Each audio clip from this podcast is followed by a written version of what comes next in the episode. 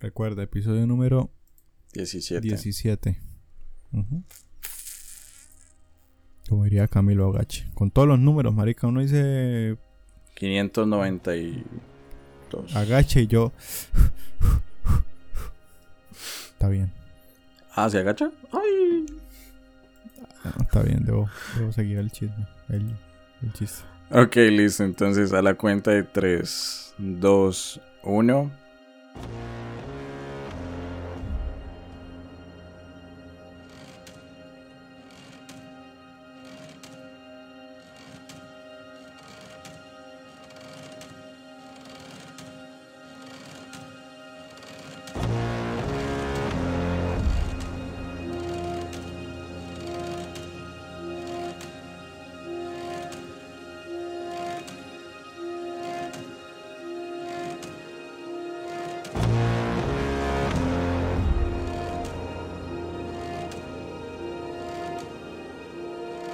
Hola y bienvenidos a Pura Carreta, un podcast en el que se habla de historia por medio de la cultura pop. El día de hoy, como es costumbre, sobrevivimos, Juancho. Sobrevivimos y yo no me la creo. Y pues ya lo presenté, ¿no? El señor Juan Sebastián Aguilar, un hombre que ha entregado su tesis a la Escuela de Historia de la UIS. ¿Qué me cuenta? Una introducción bastante corta pero contundente, Cristian. No, feliz. Yo creo que en estos momentos, las personas que nos están escuchando acá en Pura Carreta, les voy a pedir un favor de corazón. No, no con la mano en el corazón porque me pueden malinterpretar. Entonces de corazón. Ustedes se van a poner de pie. y van a mirar al cielo. Y van a aplaudir donde sea que estén haciendo, lavando la losa en el bus. Va a ser raro en el bus, ¿no? En clase, lo que sea. Y vamos a aplaudirnos, Cristian. Se entregó. Por fin. Se logró. Casi que No, casi que no, casi que no. Sí, aplausos. Eso. Aplausos, aplausos. Dios mío. Primer episodio. eh, no sin título, pero sí. Es un limbo, es un limbo raro. Es un limbo raro, sí. Eso le iba a preguntar porque es una sensación rara. Es como. Aún no me he desechado. Bueno, desechado, no, No, no, no, no, no he derrotado. No he derrotado el- el, Vencí ¿El a la final? Universidad Industrial de Santander. Todavía no. Aún no la he vencido, pero es un gran paso, diría el más importante. No estoy quitándole mérito ni a las correcciones ni a la sustentación, pero yo creo que todo el mundo que haya pasado por ese proceso, nosotros lo estamos viviendo. Seguramente muchos de nuestros oyentes que ya tienen el grado hace rato, eh, les, les pasó lo mismo y es como, Ay, bueno, y, y ahora, así como en la escena final de Buscando a Nemo, y ahora pero de antemano es que se ha descansado bastante. No sé usted, Cristian, cómo se ha sentido después de este aplauso por parte imaginario de nuestros oyentes. ¿Sabe qué sería lo más triste? ¿Qué? Que Rechazados. rechacen, le devuelven la tesis como, no mire, tome otro semestre para que corrija esa mierda. Eh, Yo, señor. ah, perdón, perdón, Cristian, ya agrego esto. Yo siempre lo he dicho a Cristian, acá echando el chisme con todos. Una introducción bastante rara.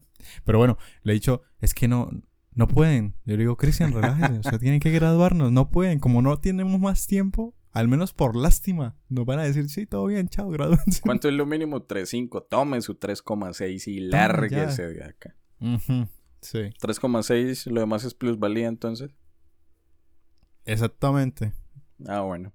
Pero no, esperamos tenerles buenas noticias en el final de esta sexta temporada que va a culminar con un episodio raro que todavía no sabemos de qué, de qué lo vamos a hacer, pero solamente sabemos que es raro. Y obviamente con el grado de este par de vejestorios, este par de reliquias, este par de dinosaurios que por fin La guaca. van a... ¿La qué?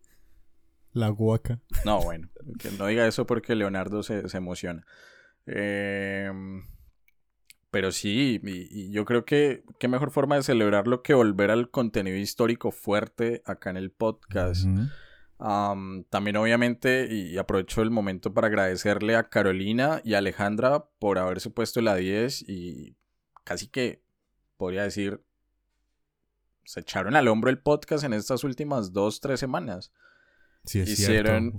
Hicieron el episodio de La Princesa y el Sapo, eh, esta película de Disney que habla de jazz, Nueva Orleans, vudú.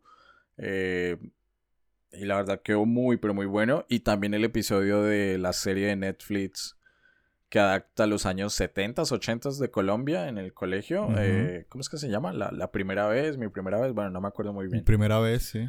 Entonces. Demostrándonos que se pueden hacer episodios cortos. Sí, señor. Demostrando cómo, hace, cómo hacer un buen podcast, no como este par. no, muchas gracias Alejandra y Carolina. Sí nos han cargado un montón. Tiempo que ocupábamos, necesitábamos y lo aprovechamos, ¿cómo no? Sí, la verdad, yo me pegué una desconectada impresionante. Yo entregué ese, bueno, entregamos ese documento y cama, dormir, quién te conoce, apagar todas las alarmas y, Dios mío, eh, era justo y necesario, era, era, la verdad, muy, muy necesario. Pero bueno, es momento de volver. Eh, ya estamos en la recta final de esta sexta temporada y volver, como lo mencioné ya, por todo lo alto, con lo histórico a profundidad, porque señor Juan Sebastián, arranca el tercer y último mini especial de esta sexta temporada en el que vamos a estar hablando de un evento histórico que hace rato le veníamos haciendo ojitos, pero del que también veníamos huyendo. Vamos a estar hablando nada más y nada menos que de la Primera Guerra Mundial, recordando nuestro muy mencionado y muy funado, eh, funado por nosotros, porque la verdad fue contenido de mucha, de mucha calidad el especial de la Segunda Guerra Mundial en la primera temporada. O sea, Segunda Guerra Mundial, para que vean también cuáles son los fetiches de los historiadores, ¿no? O sea, hablar de la Segunda Guerra Mundial en la primera temporada y dejar la Primera Guerra Mundial hasta la sexta temporada. Algo que se venía postergando, pero bueno, ya no podíamos sacarle el quite.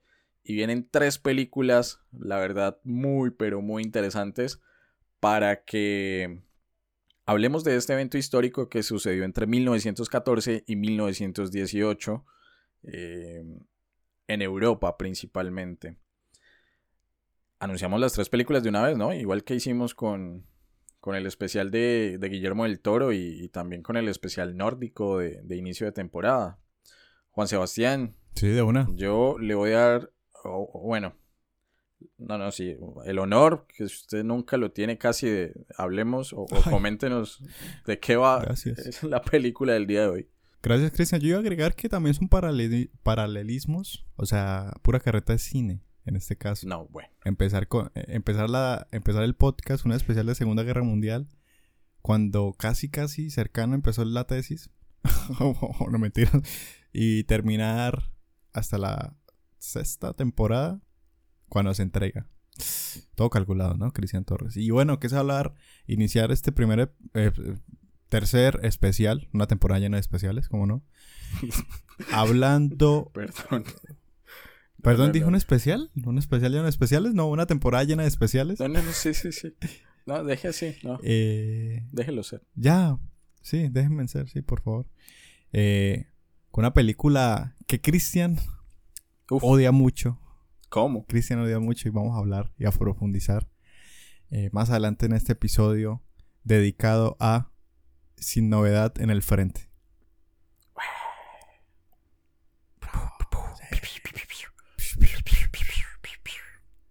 Ya no, hay cortinilla.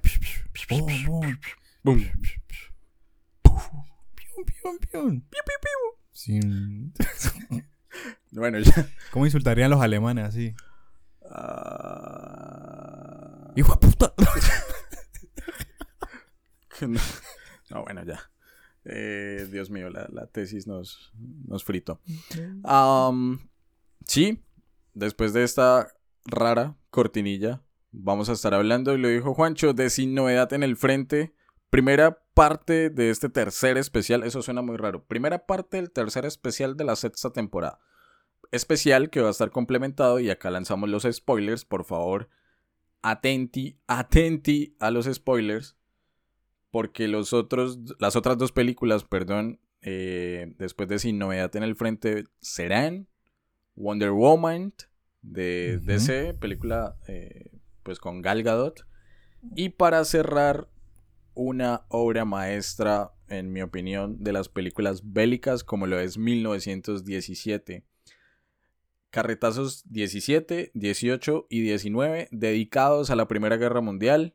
Hoy es el turno del carretazo 17, sin novedad en el frente. Y para hablar de sin novedad, sin Navidad. Bueno, sí, sin Navidad también. Eh, después entenderán por qué lo de la Navidad. Para hablar de Sin Novedad en el Frente, tengo por contarles que es una película del año 2022 con una duración de 147 minutos, hecha en Alemania, dirigida por Edward Berger, de los Wallenberger de, de, toda la vida, eh, con música de Volker Bertelmann, eh, y en el reparto tiene, Dios mío, los apellidos. Felix, Complicado la bendición. eh, Felix Kammerer, Albrecht Schutz, Aaron Hilmer, Moritz Klaus, Edin Hasanovich y Daniel Brühl, que yo creo que es el más conocido de todo este reparto de actores. Quienes, eh, a quienes les suena el nombre de Daniel Brühl, pues estamos hablando de Barón Simo de Marvel, eh, el villano de, Civil War. Entonces, ¿qué otra cosita por mencionar de esta película? El dato que no quería dar desde que pasó la edición 95 de los Oscars. Esta bella... Ah, bueno, la película la, distribuyó Netflix también para que pues lo tengan presente, la encuentran ahí. Ay, Dios. Nueve nominaciones a los Oscars, cuatro premios Oscar. Estuvo, bueno, voy a decir cuáles ganó. Ganó Mejor Película Internacional, que para nosotros fue un poco doloroso, ¿no? Porque íbamos por Argentina 1985. Que abrió la temporada. Que abrió la temporada, exacto. Eh, ganó Mejor Fotografía, ganó Mejor Diseño de Producción. Y acá, y yo me rasgo la camisa y enarbolo las antorchas para ir a quemar Alemania. De nuevo. Eh, como hijo de putas va a ganar mejor banda sonora con este tipo con Volker Bertelmann cuando hicieron Babylon en el mismo año, cuando Damien Chazelle y Justin Horwitz hicieron Babylon, maldita sea, que eso literalmente es un orgasmo sonoro. Ese, ya me volví a indignar, Juan Sebastián. Los Oscars pasaron en, en marzo. ¿En marzo? Sí, sí, en marzo, hace más o menos un mes. Pero me volvió la indignación y jueputa, y voy a meter acá, si yo edito este episodio, banda sonora de Babylon para que comparen, porque eso fue un robo, Dios mío, gigante. Pero está, más, está más bailable la de Sin Novedad en el Frente, ¿no, Cristian? No, pues a usted le disparan a los pies, baila cualquier cosa, gran huevo. Pero sí, mejor banda sonora también lo ganó y estuvo nominado a mejores efectos visuales, mejor sonido, mejor maquillaje, mejor guion adaptado y mejor película. O sea, la categoría principal, la de mejor película. Eso de que, de que estuvo nominada a mejor, guion, a mejor guion adaptado tiene un porqué y es el último dato de la ficha técnica que tengo por dar. Esta película está basada en un libro de Erich Maria Remorque del año 1920. Este libro ha sido adaptado tres veces, esta es la tercera, las dos anteriores, una en 1930, que de hecho esa versión ganó el premio Oscar a Mejor Película, y una serie de televisión en los años 70. Es una novela anti-belicista y su distribución fue prohibida durante el régimen nazi en, pues, en la Alemania de los años 30, 40. Eh, todas esas hogueras que hacían los nazis quemando libros, bueno, sin novedad en el frente, échelo para allá, porque esa mierda era propaganda pacifista, antibelicista y no le convenía obviamente al, partido nazi eh, su difusión. Con eso termino la ficha técnica, Juan Sebastián, y a partir de acá, con spoilers, bueno, ¿cuál es el mayor spoiler de la Primera Guerra Mundial? Inició en el 14 y terminó en el 18. Me, da risa cuando, empieza, cuando empezamos a hablar sobre un episodio muy fuerte de lo histórico, cuando hilar fino pues no, no se puede presentar medianamente. Entonces cuando decimos, bueno, vamos a hablar de spoilers, es como, bueno, no vean libros de historia, por favor, porque se van a spoilear todo. no vayan a clase, sí. Fue como cuando, cuando hicimos el episodio con, con Aleja de la vida de Brian. Fue como spoilers de la Biblia. No shit, se muere Jesús. Ajá. Sí. Y acá, pues, ¿qué? No, pues Alemania perdió, Alemania siempre pierde, entonces... Eh, y da comienzo a... O sea, predecesora de lo que se iba a volver la Segunda Guerra Mundial. Que si no saben sobre la Segunda Guerra Mundial, los invitamos al primer especial sobre la Segunda Guerra Mundial que tuvimos la primera temporada en Pura Carreta Podcast. Con episodios de Los Simpsons, El Gran Dictador, ah, ¿qué más? El pianista, Harry Potter. El pianista, Harry Potter. Stalingrado. Uy, ahí sí. Y la fino, Dios mío. Pero sí, en términos generales, sin ah, spoilers. Señor. No, que sin, que sin spoilers, sí, iniciar con las fechas. Iniciando del 14 al 18. Sí. Efectivamente. Sí, sí, sí. Pero antes de dar un contexto sobre la Primera Guerra Mundial, que de hecho, bueno, se llama Primera porque luego una Segunda. Jaja. Eh,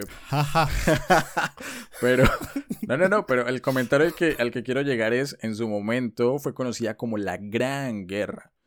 Y acá me remito, y Juancho, que se note, puta, que estamos terminando la universidad, a un gran historiador como lo fue Eric Hobsbawm. Eh, tiene un libro maravilloso, bueno, una saga, la verdad, de libros maravillosos, como lo es La Era de los Imperios.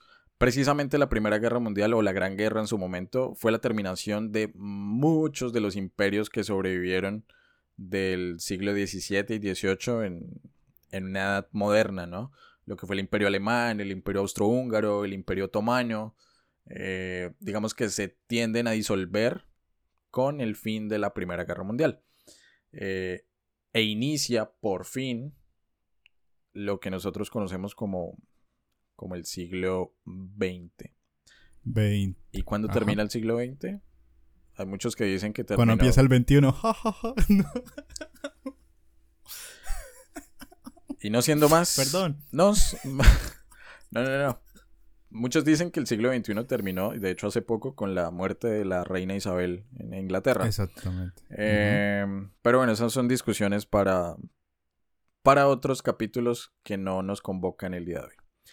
Eh, antes, vuelvo e insisto, antes de darle el contexto histórico y para no dar muchas vueltas, Juancho, una opinión general con todos los spoilers que quiera mandar, porque recuerde que, recuerden también, queridos oyentes, que acá ya hablamos con spoilers.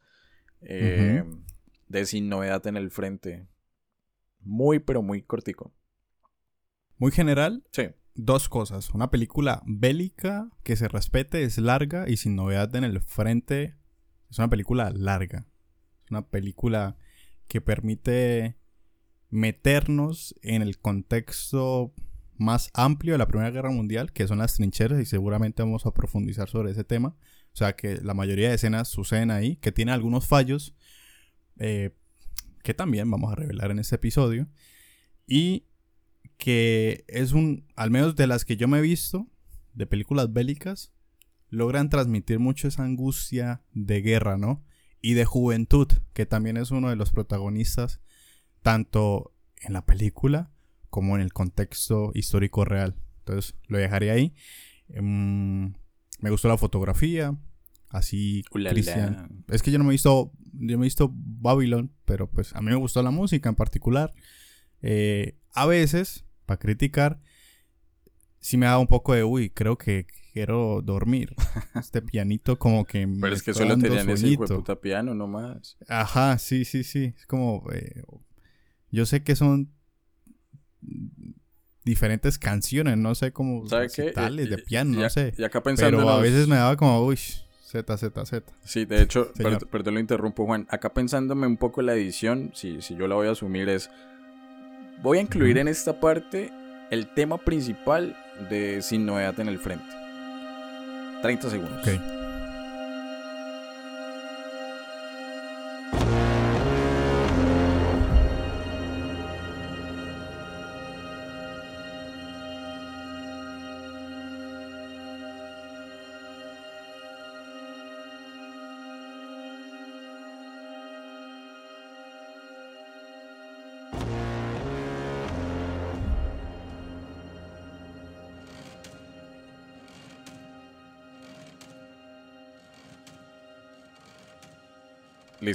Ya pasaron los 30 segundos y ahora voy a darles 30 segundos de la que yo considero es una de las mejores canciones o de los mejores temas de Babylon.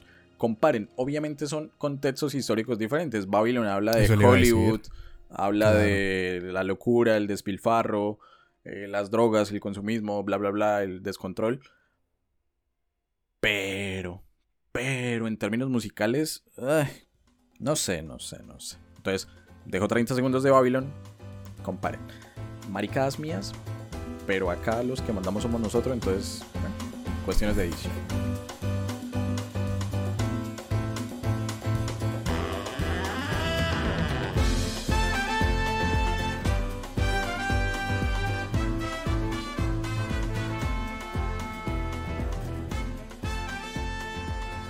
Ok, luego de escuchar este, no sé, este salpicón sonoro de Babylon, pues Christian creo que se corrigió, bueno, se respondió a sí mismo. Claro, son contextos totalmente diferentes y compararlos es muy, muy complejo.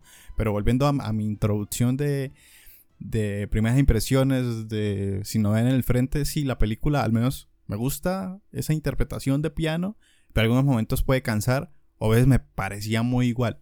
Lo veo desde el ámbito como espectador común. No soy pianista, ni músico, ni nada por el estilo. Afortunadamente. Y ya, afortunadamente. entonces, esos aspectos principales, juventud, trincheras, eh, me sentí en la guerra y una película eh, larga. Toca verla con paciencia, sin sueño, porque se duermen. Mi, advertencia. No sé, Cristian, ¿usted qué opina? Si está de acuerdo con mis comentarios. Ok, de forma muy general, sí, digamos que estoy de acuerdo con esos comentarios. Eh, para mí es bueno, es que está 1917 acá también en el especial y yo siento que ahí lo hicieron mejor el ejercicio de las trincheras. pero por no repetirme, yo creo que el mayor punto positivo de Sin Novedad en el Frente es permitirnos ver la Primera Guerra Mundial desde la óptica alemana.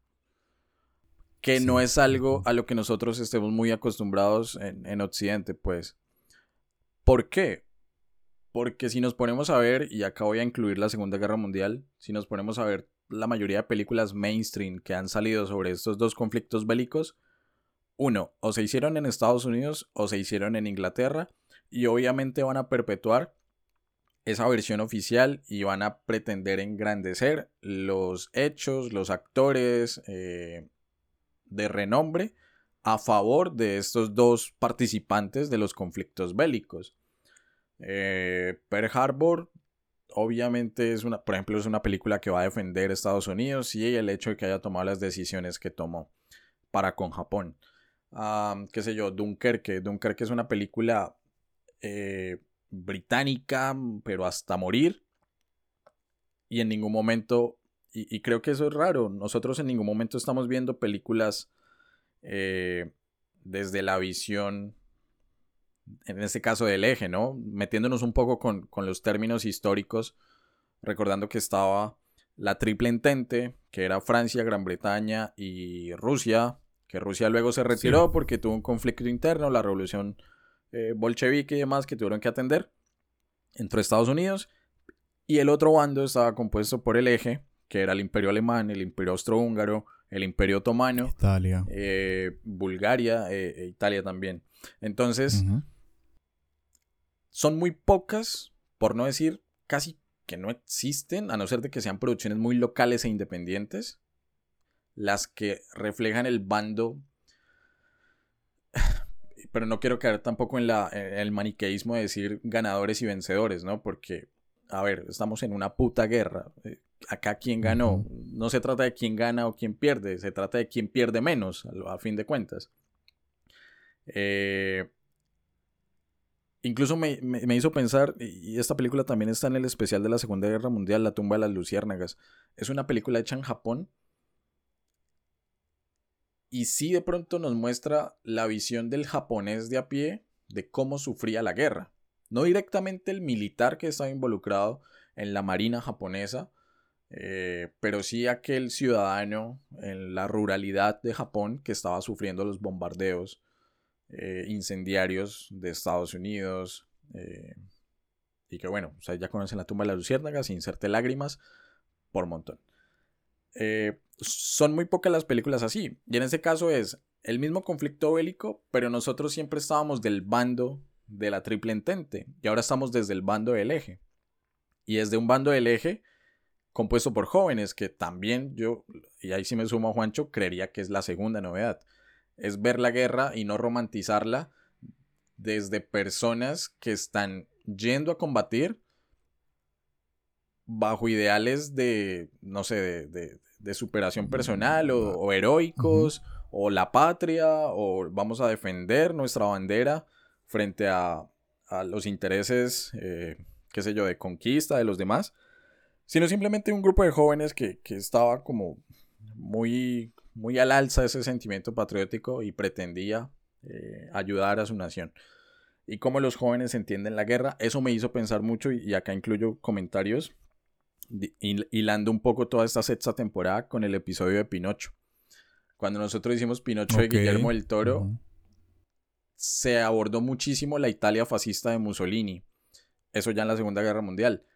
Pero no sé si recuerda Juancho, por ejemplo, con ese personaje Candlewick, el, el amigo humano de, de, Pinocho. Eran las juventudes eh, italianas, al servicio de Mussolini y cómo desde pequeños se les estaba preparando, inculcando la ideología para combatir eh, pues a favor de, Italia, obviamente en la guerra. Pasó con Hitler, con las juventudes hitlerianas, y pasaba, tal vez no tan institucionalizado, ya en la Primera Guerra Mundial, en la Gran Guerra, con la población joven. O sea, era como bueno, yo no sé, no sé qué pasaría con nosotros donde ahorita estallara una tercera guerra mundial y Colombia estuviera involucrada. No sé cómo estaría esa propaganda, ¿no?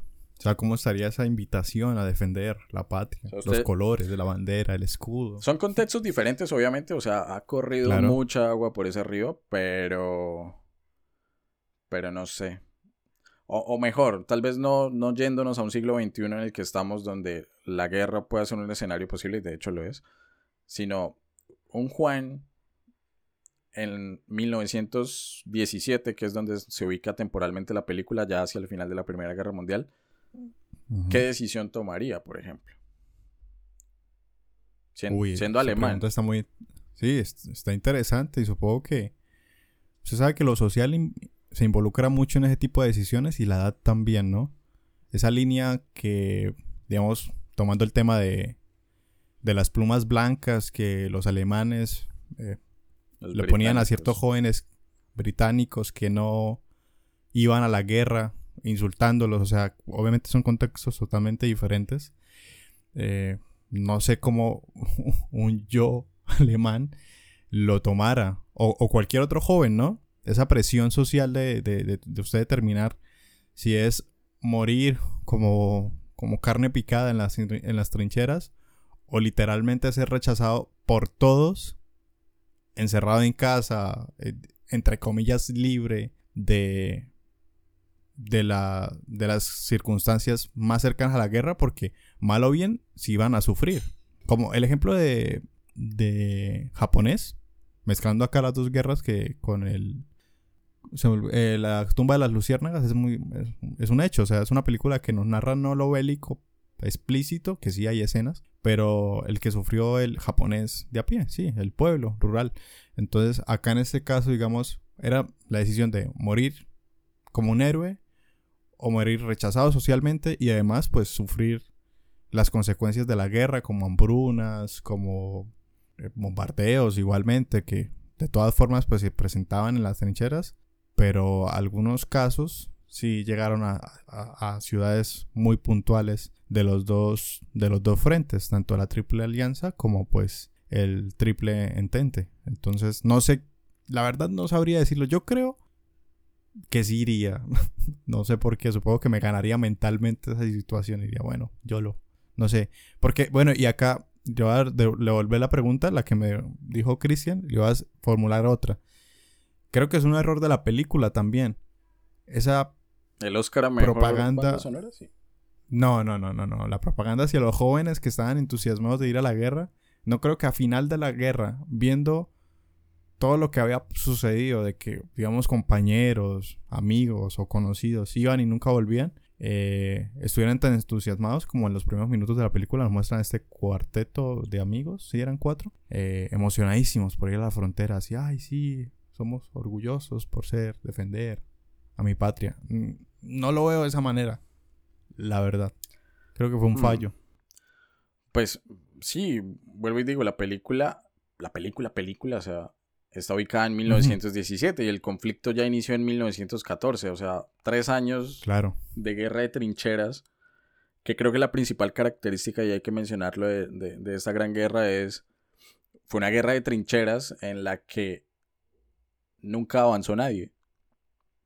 Ajá, Nunca avanzó nadie porque precisamente este complejo sistema de caminos, de túneles, de búnker, bueno, no sé cómo es el plural, bunkers, búnkeres, bueno, de, de, trincheras y demás, de, de, caminos, de alambre de púas, eh, minas, no permitía avanzar.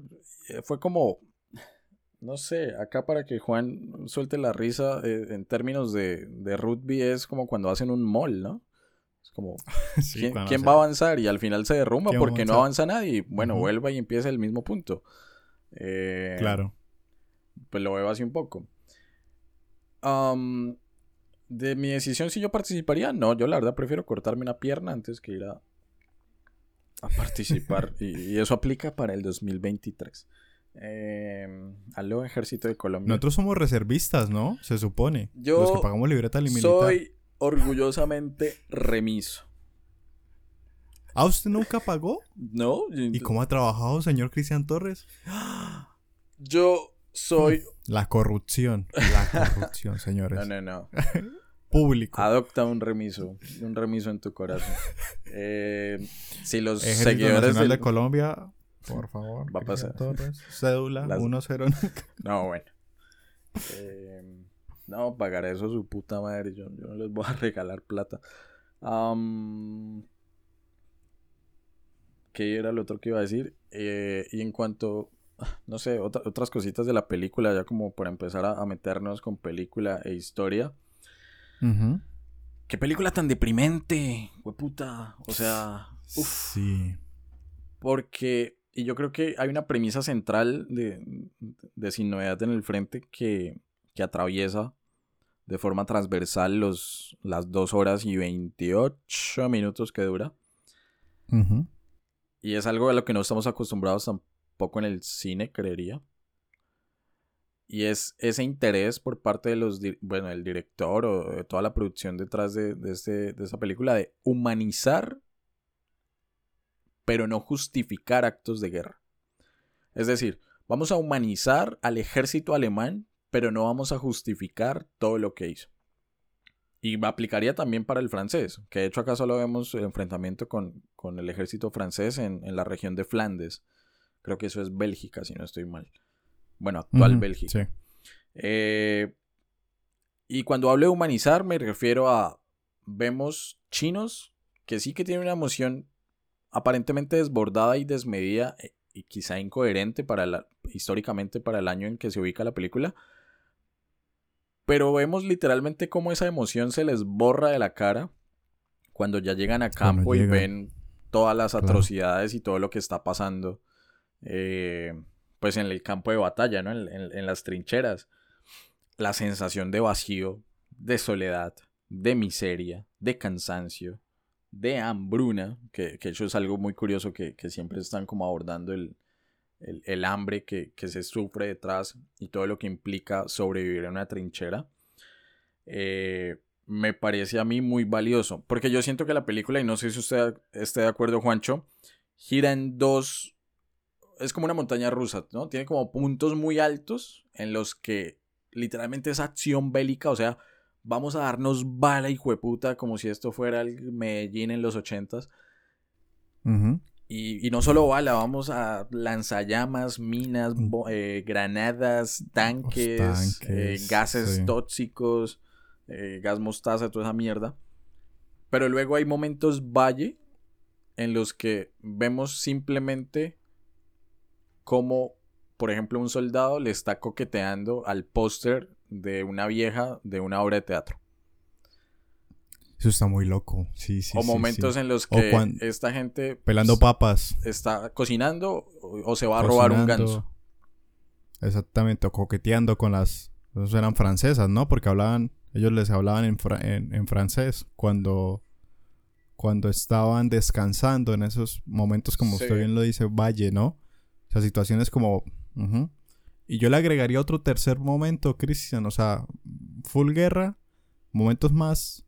Full chill. Tranquilos, como recibir correspondencia, enterarse de, pues, de lo que está pasando en sus casas.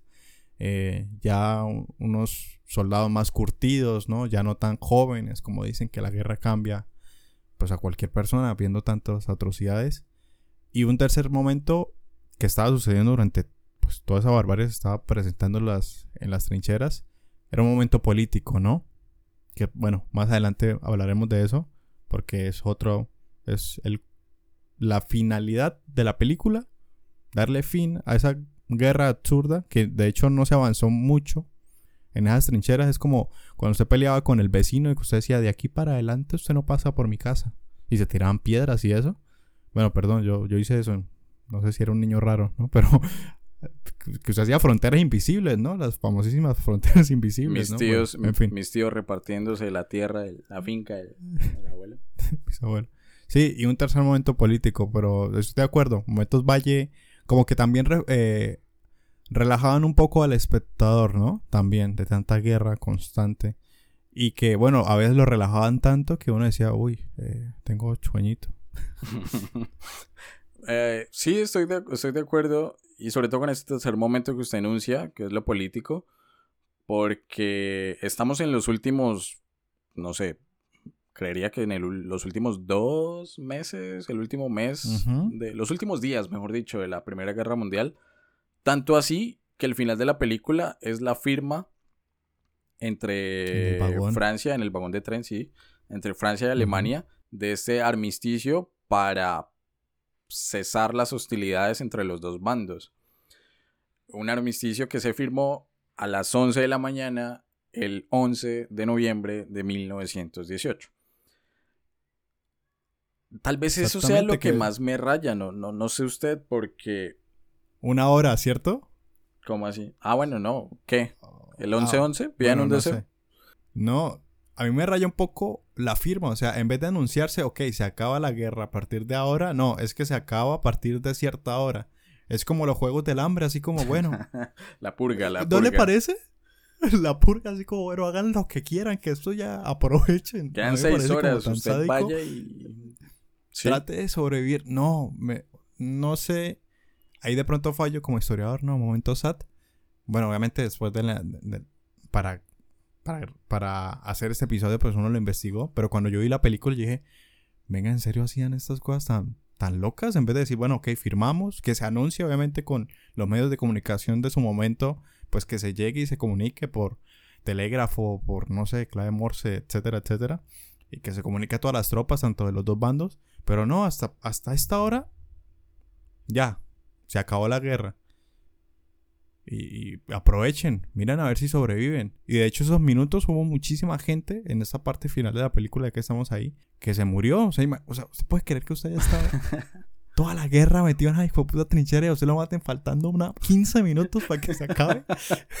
o sea, perdón, perdón, me fui. Pero no sé si me voy a entender, no sé, Cristian. Sí, sí, sí, sí. Pero de hecho también es valioso eh, esta última perspectiva de, la inminente, el inminente final de la guerra y es la posición de este general, ¿no? Es como, estos hijueputas políticos se fueron a negociar la rendición y nos van a coger de las pelotas.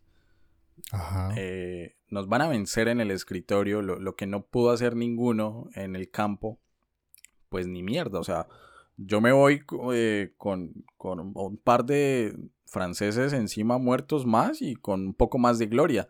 También, y porque esto ya desde lo histórico, tal vez la película no hace precisión en eso.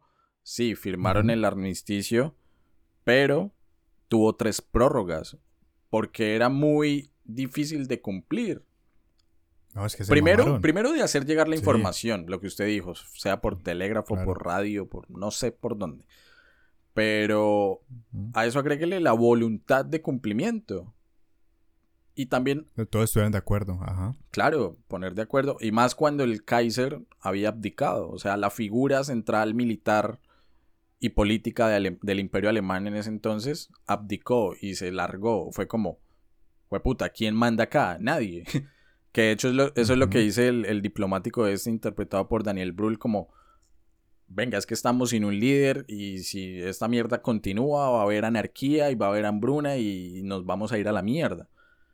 La precisión, o bueno, la otra precisión que quería hacer es, tal vez cuando nosotros hablamos de resultados finales de la Primera Guerra Mundial en términos de acuerdos, en lo primero que pensamos es en el Tratado de Versalles, pero es muy diferente de este armisticio. El armisticio le puso fin a las hostilidades, o sea, venga, marica, ya. La mano, la paz, no nos demos más en la jeta, no nos estallemos, eh, y vamos a acordar ahora sí, por medio de reuniones, cuáles van a ser los términos para esa recuperación y cuáles van a ser los términos también para eh, delimitar fronteras y todo el tema de las reparaciones. Eso pasó en el Tratado de Versalles, no en el armisticio que se firmó acá. Pero como dato curioso, la rendición de Alemania en la Primera Guerra Mundial se firmó en este vagón de tren y en la Segunda Guerra Mundial nuestro eh, iba a decir querido, bigotón favorito. nuestro bigotón favorito, el, el Brandy del señor Bigotes ahí, eh, nuestro señor Bigotes. El cero, señor. el cero vengativo. sí, ese señor. Nuestro ese señor, a partir de ese tratado. Nuestro artista frustrado, sí. El vago estaba tan endemoniado y tan enseguecido por la rabia y por la humillación, entre comillas, que había sufrido Alemania en la, primera, en la Primera Guerra Mundial, que cuando ocupó París, le hizo firmar la rendición a los franceses en ese mismo vagón de tren y se lo llevó para Berlín. Dijo, ustedes, o sea, literalmente se sacó la trola y dijo, mire, acá mando yo, la puso sobre la mesa y dijo, y me firma, y me firma, y Francia es mía, y me llevo esta mierda para Berlín. Y todo es del En 1940, sí señor. Ya en la Segunda Guerra Mundial. Mi pana, mi pana el menos vengativo, el menos rencoroso, así es. eh, sí. Ya en otras cuestiones de la película, Juancho, no, no sé, eh, quizá hablemos un poco de lo técnico, de lo bélico, de la acción. ¿Qué le pareció a usted? ¿Lo, uh, enganchó? Buenísimo. Yo creo que es uno de los fuertes de la película, la cuestión bélica. La cuestión bélica y momento eh, em, hombre castroso que va a la cineteca. Pero siento que es una guerra. Wow, yo como historiador creo que me va a golpear a mí mismo, pero es una, una guerra estética.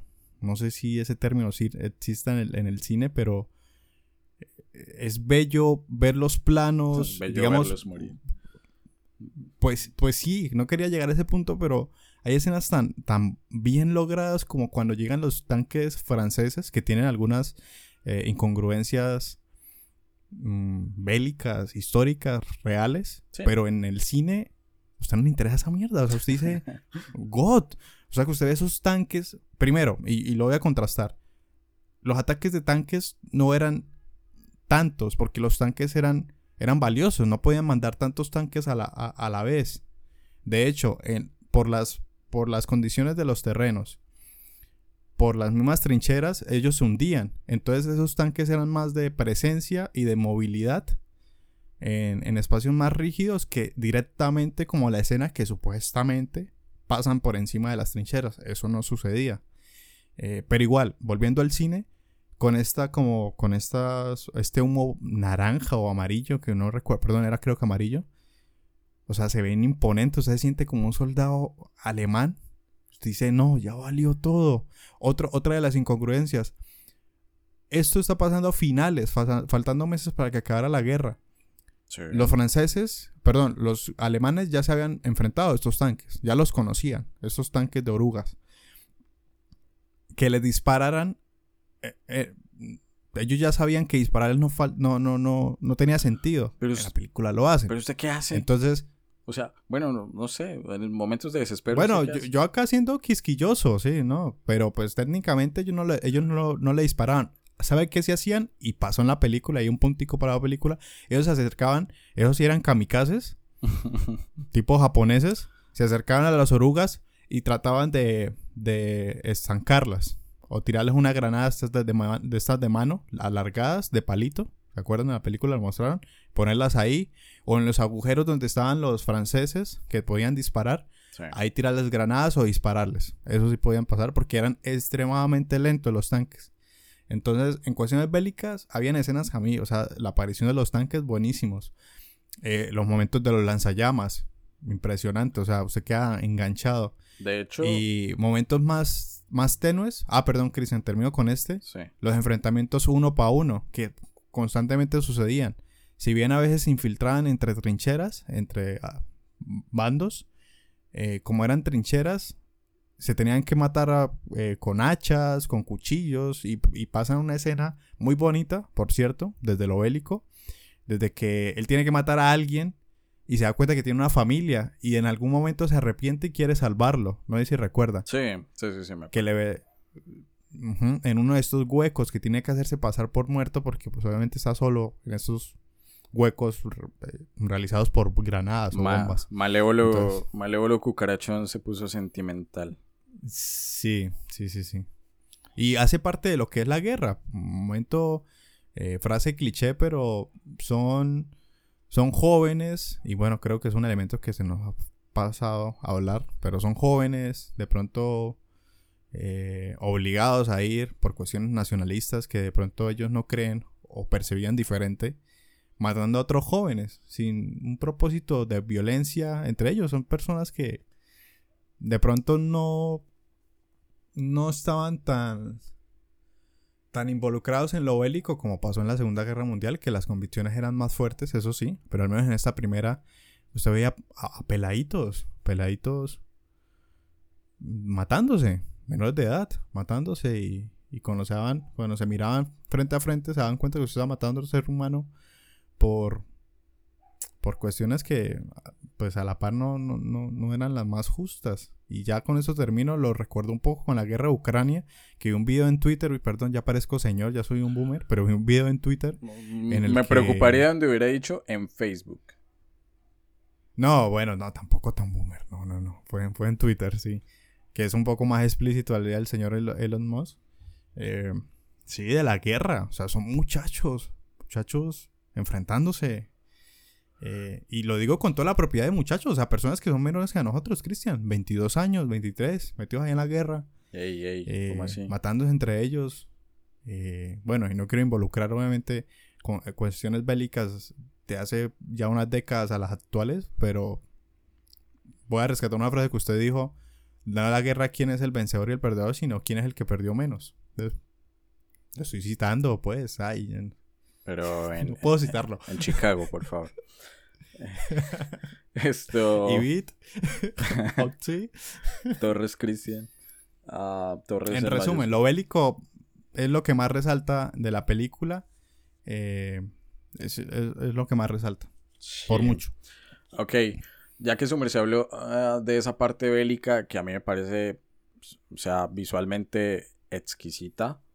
Eh, y acá me voy a poner muy gore, pero cuando ese tanque literalmente pisa, bueno, no sé cómo decir, pasa por encima de, ese soldado, es como mierda. Que de hecho es una secuencia interesante porque primero empieza el tiroteo, luego los otros como, ajá, ok, luego son los lanzallamas y después como, puta, y ahora los tanques. Ajá. Dato curioso, y, de hecho eso es muy fiel a la a lo histórico usted en ningún momento vio un puto avión. Exactamente. Porque precisamente ese fue el avance tecnológico que cambió el rumbo de la Segunda Guerra Mundial, no de la Primera. La Primera Guerra Mundial, entre muchas comillas, fue una guerra que se libró casi que, sobre todo al inicio, a caballo y con espada. Ya luego se fue tecnificando y aparecieron los primeros modelos de tanque, los primeros eh, fusiles, bueno, todo ese asunto. Metralladoras. Metrallet, exacto. Pero poco a poco se fue tecnificando. Y acá viene la frase más cliché de los, los mayores avances tecnológicos y médicos de la humanidad llegan después de una guerra. Em, entonces, el otro punto que quería mencionar y que me pareció una escena súper super dura, compleja y que como, uff, mierda.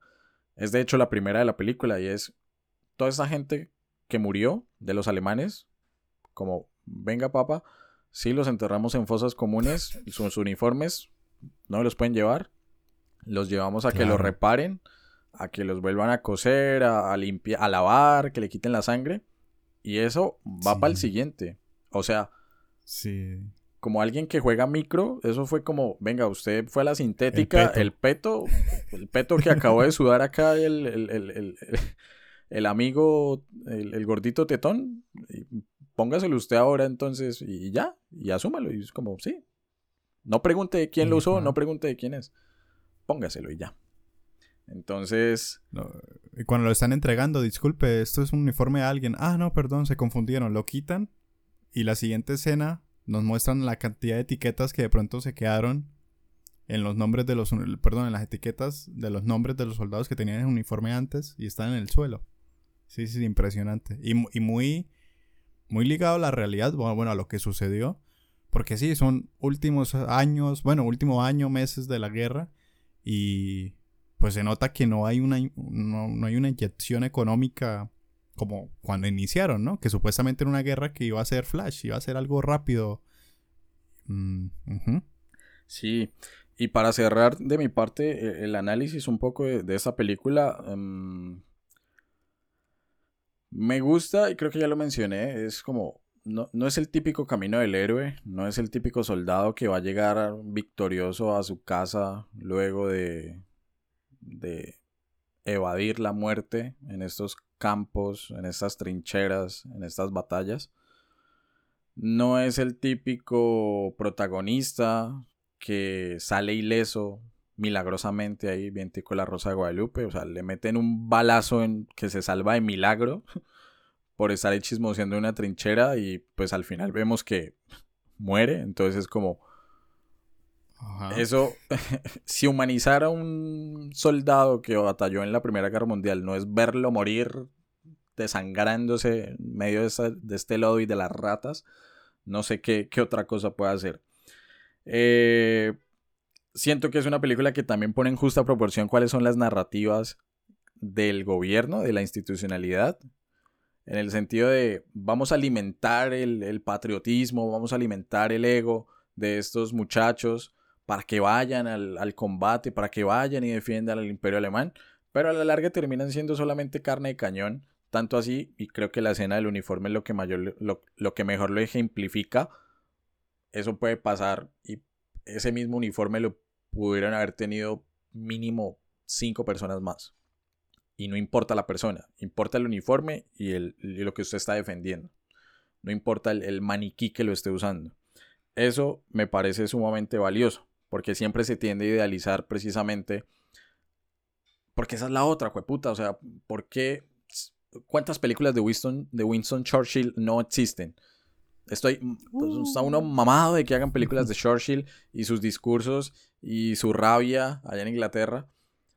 Y se tiende a idealizar la política en medio de estos conflictos y las decisiones que se toman. Pero a mí, o sea, si yo como historiador a mí lo que más me interesa, aparte de esas decisiones y el oratorio y demás, es, venga, esto en, esto en la práctica, cómo se vivió, cómo se llevó a cabo, cómo se sufrió, cómo se, se logró solventar. Y me gusta mucho que la película se detenga a respirar. Esos momentos valle de los que hablaba, en los que simplemente están hablando, simplemente están oliendo los calzones de una vieja, o sea, hágame el hijo de puta favor. Claro. Se están rotando los cucos de una nena porque extrañan el estar con una mujer. No digo que eso esté bien, obviamente, pero uno lo entiende en ese contexto. La amistad, o sea, como ese compañerismo entre ellos, ¿no? Claro, y cómo añoran precisamente tanto su pasado eh, como el hecho de, puta, ya terminemos. Eh, entonces, mm, digamos que sí, en, resumen me parece una muy buena película. hay otra escena que es muy cortica, la verdad. Siento que es más diseño de producción. Mm, cuando ellos están buscando, creo que un pelotón de reclutas, como 60 reclutas, algo así, y que los encuentran en una ah, casa. niños. Exacto. Mm. Que, dice, bueno, sufrieron un ataque con gas, eh, con este gas tóxico, y se quitaron las máscaras muy rápido. Y ahí están regaditos como hormigas cuando usted les echa como cucarachas cuando usted les echa baigón. Perdón la analogía, pero para que lo entiendan es... pero para no, sí, era un montón. Pero sí, sí, como cuando usted, sí, como cuando, uy, hormigas, pum, puso la mano y ahí quedaron. Eh, esa escena también es, o cuando ven por allá medio cuerpo volando en un árbol, es como que gonorrea, así tuvo que ser la explosión que, que, este, que este pobre eh, ser humano terminó allá haciendo parkour. No sé, Juancho, para terminar, sin novedad en el frente, más conocida en España como Sin Moros en la Costa, que... Dios mío. que tenga por decir Eh, antes de la calificación. Yo tengo que agregar algunos aspectos obvios de la película. Obviamente, si no ven en el frente, ya lo hemos repetido, es una película que se ubica en los últimos meses, último año de, de la guerra. Pero obviamente faltaron aspectos que no se integraron, por obvias razones, porque suceden esos meses de desarrollo. Su importancia de los directores alemanes era rescatar, resaltar el final de la época. Pero yo recordé, eh, investigando para este episodio, pues todo el inicio de la guerra y de contextos y ubicación que tuvo la misma. Y, lo, y como esto es pura carreta a partir de la cultura pop, historia a partir de la cultura pop, eh, digamos la campaña en Serbia, en los inicios de la guerra, eh, la ofensiva alemana, también el frente oriental, me acordé, y es una gran referencia de la Primera Guerra Mundial, eh, de Battlefield 1, de un videojuego eh, que sucede, el, rema- el remake de Battlefield 1, lo demuestra demasiado bien. Yo lo jugué multijugador, no me pasé la campaña, pero este, este enfrentamiento a esta zona del mundo en Serbia, también en África, que, que, se, que sucedió Asia y el Pacífico, una guerra naval que también obviamente no nos muestran porque pues se centra precisamente en las trincheras. Entonces como que estos detalles para que nosotros magnifiquemos eh, por qué el hecho de que fue la gran guerra y que pues era una guerra internacional, mundial. Entonces hay varios escenarios que obviamente no era su intención, no es crítica hacia la película, sino ya son, son detalles históricos que no vamos a profundizar, sino solo señalar que sucedieron en esta Primera Guerra Mundial y que lo recordé con una referencia a este videojuego de Battlefield 1 que, otro dato, porque soy fiel, fiel seguidor de, de la franquicia de eSports que lo hace, eh, Battlefield 5 es a partir de la Segunda Guerra Mundial, Battlefield 1 pues es de la Primera Guerra Mundial. Y ya, quería como dejar esos, esos detallitos que obviamente también se desarrolló en África eh, y en Serbia, sobre todo en los inicios de la guerra. Ok. De hecho, eso me hizo pensar, yo- tengo un, un statement ah, frente al... ¿Qué es una guerra mundial? O sea, ¿cómo, Ah, pues sí. O cómo uno clasifica... sea, ¿qué la hace? ¿Qué hace que una guerra sea mundial? Exacto. Para mí la segunda lo es. Porque tuvo acciones en territorio gringo, por más de que eso sea cerca ya a Hawái. Eh, obviamente en Europa, en África, en Asia, en Oceanía y en América también. O sea, acá en el Caribe hundieron, los nazis hundieron barcos, un barco colombiano, por ejemplo. Y hubo nazis en, en- Ujú. en Buenaventura, partiendo de ahí. Entonces es como, para mí la segunda sí es una guerra mundial, la primera no tanto, para mí, para mí sigue siendo muy europea por más de que haya presencia gringa al final. Entonces, eh, no sé, desde esa visión eurocentrista de creerse dueños del mundo, siento que, que parte también de ahí ese discurso, que obviamente condicionó el curso del, del planeta en todo el siglo XX y desencadenó precisamente la, la Segunda Guerra Mundial, sí, de acuerdo. Pero, pero bueno, la invitación para que Mm, pero, internamente... digamos, obviamente no tiene la, la- Bueno, o sea, yo para agregar, no es para defender. De pronto, uno de los elementos es muy importante que lo mencionó Cristian, otra vez citándolo, porque ah, pues, a partir de la tesis todo se cita, papá. es que obviamente es la caída de los imperios, ¿no? Es la importancia de la, precisamente de esta Primera Guerra Mundial. Y otro dato que acá, pues, Don Wikipedia, pues que sabemos que Wikipedia pues se puede editar y demás, pero tiene sus datos, al menos muy puntuales que pueden utilizar, es que los puntos de operaciones de la Primera Guerra Mundial de 1914 a 1918, mira, estuvieron en Europa, Frente Occidental, Oriental, el Frente Italiano, Oriente Próximo, en África, y hubo una guerra naval. Y, bueno, guerra aérea no, por lo que mencionó Cristian, obviamente eso fue lo que sucedió en la Segunda Guerra Mundial. Entonces sí estuvo Ese fue el en plus. varios puntos. Sí, fue el plus más, más. Pero estuvo en varias partes de, de- del planeta. obviamente no como en la Segunda Guerra Mundial. ¿Quién lo determina? Porque, sí, mundial, ¿qué debe ser? Que se involucren Todos los dos continentes. continentes. Bueno, sí, no sé. o todos los continentes, o sí. Pues tan fácil, No- o no sé, sea, no lo sabe. digamos como en el fútbol. En el fútbol exi- existía la Copa Intercontinental. Ah, cuando Once Caldas la perdió contra el Porto. Y si, es- si se están enfrentando solamente dos países, en este caso, bueno, dos países, perdón, dos continentes, Su- eh, Sudamérica contra Europa, ¿Es mundial? No. no es mundial. Van a ser ahora un mundial Bueno. de clubes, pero en ese momento era la Copa Intercontinental. Entonces, la Primera Guerra Mundial tal vez debería llamarse la Guerra Intercontinental. Y punto. Dios mío, yo creo que los verdaderos expertos que Les acaba de ver. trabajan guerras mundiales estarán ahí. Tres preinfartos. Es que los, los veo y los mato. Los mato. Pero bueno, los Ay, mato Dios. literal. Es verdad. Y sé de guerra. Pero bueno, yo quería cerrar con eso, de que también hubo otros momentos que obviamente, pues si no vean el frente, eh, no muestra por obvias razones, porque está desligado. No es, o sea, no es una película de poner toda la toda la guerra, ¿no? De, de, de escribirnos toda la guerra, Claro. todos esos años, solo la parte final. Sí, sí, sí. Bueno, Y jueguen Battlefield, God, o sea, un buen, buen- buena franquicia. ok, bueno, con la recomendación de Juancho, entonces vamos con la última cortinilla de este carretazo número 17 de esta primera parte del tercer especial de la sexta temporada. Cortinilla y volvemos con la calificación. Menos mal me acordé, perdón Cristian, me acordé, ¿sabe por qué? Cuando usted mencionó lo de caballos. Claro, en Serbia es donde se agarraban a caballos, ahí que cuento de ni motos ni nada, en el pleno desierto. Me acuerdo que en el juego, la novedad del juego era que, porque lo más gracioso es que Battlefield 5 salió primero que Battlefield 1, ¿sí? En el juego, ¿no? En la línea del juego. Entonces la novedad de Battlefield 1 es que usted podía ir en caballo y matar a la gente con, con espadas. Pero bueno, ya, me acordé fue por eso. Yo, ay, sí, es cierto. fue- Ya, perdón. Ok, ok,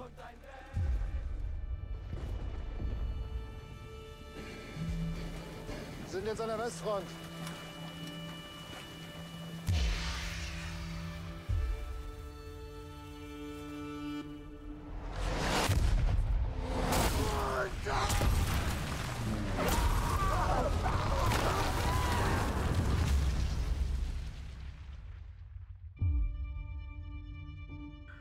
Bueno, señor Juan Sebastián, momento de la precalificación. Y digo precalificación porque nosotros al inicio de este episodio dimos un spoiler de la Primera Guerra Mundial, desde lo histórico obviamente, eh, que tenía que ver con un evento navideño que se atravesó ahí en 1914. Antes de calificar, hablemos un poco de eso. Mencionar que el 24 de diciembre de 1914 se dio un evento particular en, en este ambiente bélico, eh, algo que la historiografía conoce como la tregua de Navidad. Y el asunto es que los soldados, o bueno, las tropas alemanas, en la víspera de Navidad, decoraron sus trincheras con árboles de Navidad. O sea, literalmente las decoraron y empezaron a cantar villancicos. Mm, El que nosotros conocemos como Noche de Paz, Noche de Paz, Noche de Amor, que en alemán es como Still, Still Nacht. Bueno, mi alemán está como en cero. Y lo que hicieron, y por eso se llama la tregua, lo que hicieron en esa noche en particular, las tropas británicas fue, vamos a parar de matarnos y vamos a cantar villancicos con ustedes también. Unos cantando en alemán, otros cantando en inglés. Resulta que eh, hay fotografías, de hecho vamos a estar subiéndolas en, en- Instagram, eh, donde se pueden ver, perdón, donde se puede ver a soldados alemanes junto a soldados británicos compartiendo de forma muy amistosa en ese preciso instante. Y tiene que ver mucho, y, y creo que fue un tema recurrente durante la película y, y esa buena intención que tiene sin novedad en el frente y es vamos a humanizar a esta gente, carajo. O sea, no, no eran robots y tampoco eran literalmente carne de cañón ahí puesta para meterle 3, 4, 5 tiros y estallarle la cabeza de un bombazo.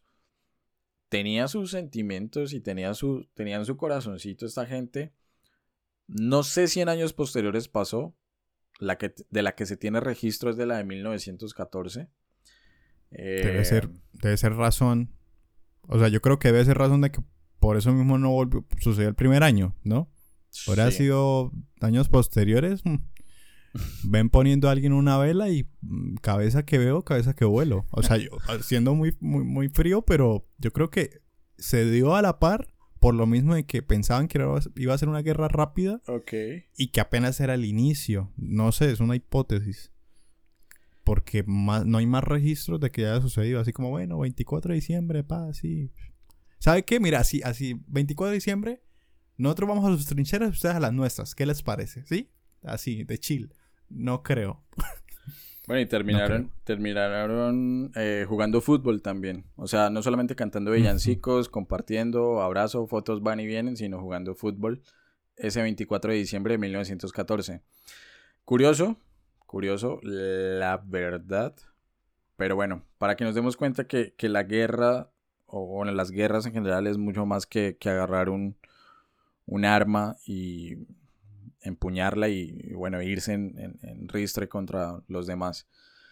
Eh, y como último dato, dato, dato, dato, dato final, existe una escultura conmemorativa de esta tregua de Navidad eh, en el estadio Britannia.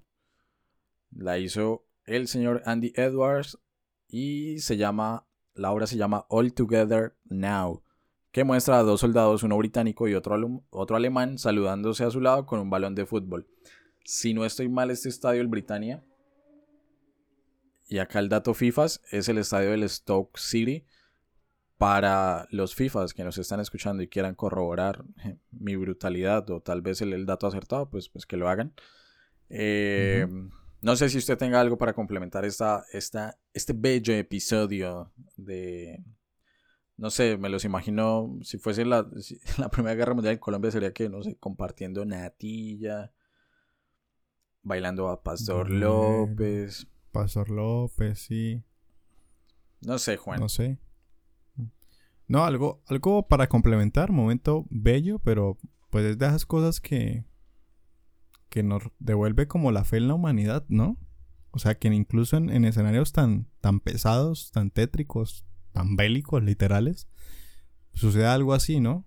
Que nos podamos integrar como, como personas. Uno dice, venga, pues la especie humana vale la pena, ¿no? Al menos en pocos precisos momentos sucede. Y lo otro es que, pues si quieren profundizar más, hay una película que se llama Noche de Paz del 2005, eh, que está, al menos legalmente, pero recuerden que hay cuevas donde lo pueden ver, gratis. Eh, está en Apple TV, por si la quieren ver. Noche de Paz del 2005. En trincheras. Ah, eso pues sí. Sagaz el Cristian. Eh, sí, está en trincheras de la internet, por si lo quieren ver. Sí. Cuevana.ch. Eh, entonces, bueno, luego del dato histórico de esta tregua de Navidad, nos vamos ahora sí con la calificación, señor Juan Sebastián, como es costumbre, de 0 a 5 en este ambiente universitario del cual queremos huir con prontitud. ¿Cuántos gansos le da su merced a esta película? Oiga, sí se nos olvidó eso. La guerra, ¿no? Los robos. Los robos de los soldados. las provisiones, al fin y al cabo. Provisiones. Es como, me, voy a hacer matar por robar un huevo. Sí, me voy a hacer matar por robar un huevo. Lo vale. Lo vale. Los mejores huevos crudos. Y, lo otro sí, es como, venga, y si esperamos a cocinarlos, no, ni mierda, me los como crudos ya. Y me voy a hacer matar por el campesino. Sí, prefiero que me mate el campesino, pero por lo menos comer. Spoiler, lo mató un niño. Horas, minutos, no, men, es que cine, es cine, es cine. Y empezando con eso es que lo, positivo, detalles como eso de, ok, es una película bélica, tome lo bélico, en, en, que es lo más, digamos, es su carta más poderosa en esta batalla de Yu-Gi-Oh! entre películas bélicas de la Primera Guerra Mundial en este caso, y, resaltar eso que supongo que lo domina las películas. O sea, en el dominio de películas bélicas, pues la Segunda, segunda Guerra Mundial eh, tiene el poderío. Y me gusta que haya sido la primera porque es una de las que se desconoce más, por obvias razones, ¿no? Es más popular la segunda, eh, pues más fuerte, también hablamos un poco sobre el concepto de, pues, qué determina que es una guerra mundial y qué no. Entonces, eh, puntos positivos, que, sea, que haya sido a partir del bando alemán también. Eh, lo bélico, pues vuelvo a rescatar. Impresionante, impecable. Los momentos más de descanso, más de, humanizar, por decirlo así, estos protagonistas, porque que sea un grupo y no solo un protagonista, que bueno, igual si hay uno, eh, le tengo el nombre en alemán, pero uno lo ve como en conjunto, un conjunto de protagonistas, me gustó.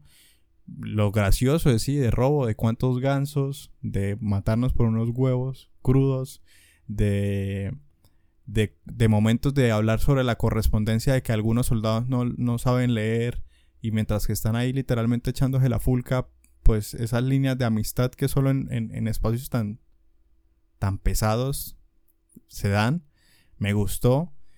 Eh, y obviamente pues todo el proceso histórico que nos mostraron, o sea, las trincheras, lo bélico, pero también el, pues el, el armisticio eh, de 1918 también que jugaran con los minutos, con las horas, eh, y que pues después un bigotón muy particular, amante del arte y que fracasó en eso, pero no en la guerra.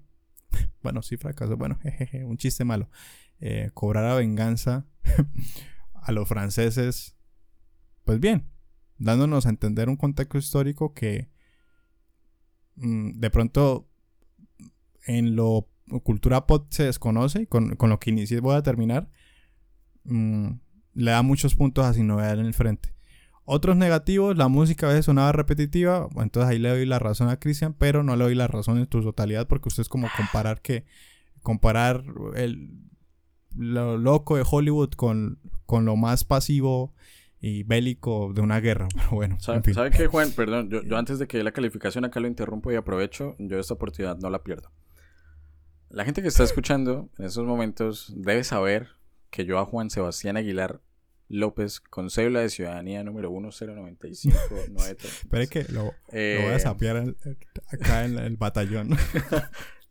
Yo le propuse lo siguiente. Parce, a nosotros se nos da lo de hilar fino en el podcast. ¿Por qué no hablamos precisamente en un podcast de... O sea, el podcast tiene dos elementos principales. Historia y cultura pop. A veces nos vamos muy a lo histórico, como en este caso. A veces nos vamos muy a la cultura pop. ¿Por qué no hablamos y nos quedamos en una delgada línea gris que yo sé que puedo defender para hacer un especial precisamente del nacimiento y de cómo entendemos Hollywood? Y yo le dije, y hacemos episodio de Babylon y acá de cuña metemos La La Land, que yo creo que la gente que me sigue en redes sociales, bueno, sabrá, soy la verdad muy evidente, que es una película que me gusta demasiado. Entonces, no sé, puede salir una encuesta en Twitter, en Instagram, preguntando si en la séptima temporada se puede o no, si gusta o no, si interesa o no, hacer un, especial precisamente de cómo entendemos nosotros Hollywood. Y creo que el otro, la otra película que le proponía era eh, Once Upon a Time in Hollywood de, Tarantino. Eh, pero bueno, ya ahora sí lo dejo terminar. Yo dejo acá la declaración para que eso luego quede en registro de que se dijo y se va a proponer allá una encuesta que puede salir bien o puede salir mal o que acá el administrador de la red social la puede modificar y puede hacer que salga muy bien. Entonces, no sé, Juancho. Pausa, ya terminó los comerciales. O sea, usted, ahorita estamos en un, en, un vagón de tren y usted es la triple entente y me está queriendo meter ese gol. Así, firme. firme. firme. firme. Digo, ¿no? O sea. O tiene 72 horas. un poquito. O lo pelamos. Bueno, en fin. Después de la cuña de Cristian. No, aguanta, aguanta. Todo por, como diría el gran cacique de la Junta. Dios mío. Eh, pues todo por mis seguidores, ¿no? Que ellos decidan y se les dará.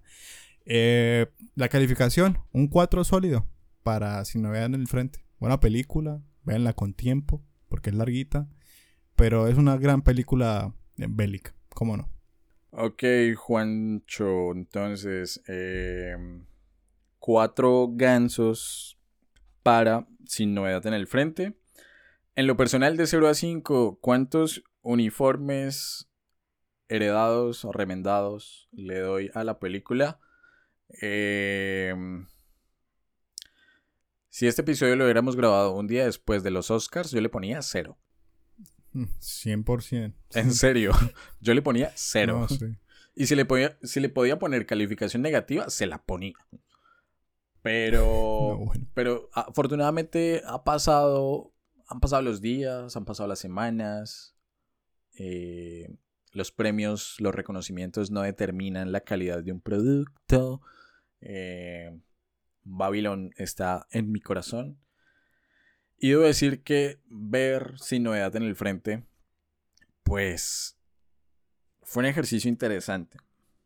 Yo lo que más rescato y en lo que me voy a concentrar para, para resumir mi calificación es en el hecho de que por fin estemos viendo películas que se hacen desde otras perspectivas diferentes a lo mainstream de Hollywood, de Estados Unidos o de Inglaterra, eh, en su caso valoro muchísimo que sean los mismos alemanes los que se estén pensando esto y no estén satanizando al enemigo ni estén glorificando sus acciones. Me parece que si podemos hablar, y es muy difícil, pero si podemos hablar de objetividad y de neutralidad, es un ejercicio correcto, porque muestra los vejámenes que cometieron ambos bandos. O sea, muestra asesinatos de lado y lado, muestran emboscadas de lado y lado, muestran eh, actitudes ruines de lado y lado, no, no están parcializando la información. Y yo siento que es el ejercicio que tanto daño le ha hecho el, cine de, Hollywood a este tipo de eventos históricos. Sea la Primera o sea la Segunda Guerra Mundial. Nosotros, y, por algunos siempre tiene como el cliché de, bueno, en las películas Estados Unidos salva el planeta, pero en la vida real Estados Unidos a duras penas puede salvarse el culo ellos solos. Entonces es por fin tener otra perspectiva de, interpretación frente a este tipo de eventos me parece muy valioso. Que esté en una plataforma como Netflix hace que, que sea de difusión mayoritaria. Eh, no sé cuánto presupuesto tuvo esa película, no sé quiénes estuvieron detrás. Que Netflix la distribuya, bueno, o no sé si sea original de Netflix. Ese dato sí me falla ahí. Pero al punto que voy, al punto al que voy es, es una película independiente entre muchas comillas. Y que llegó a competir en este caso en los Oscars con, con grandes taquillazos. Eh, como no sé, todo en todas partes al mismo tiempo. Como Babylon. No, a Babylon le fue mal en taquilla. Como, como Top Gun, por ejemplo, también. Entonces, que un tipo de, esta, de, estas películas de plataformas, porque también Hollywood, o bueno, la Academia de, de Artes Cinematográficas odia las plataformas eh, como Netflix y demás. Es como, bueno, pues, pues está haciendo buen cine y no necesariamente se tiene que ir uno a un Cine Colombia, a un Cinemark, aunque yo hubiese agradecido mucho ver esa película en cine. Uy, por dos. Por, por el contenido bélico. Porque en esos vallecitos donde la película respira, huevo. A momir. A mí. Sí, yo creo que. A llevarme almohada también.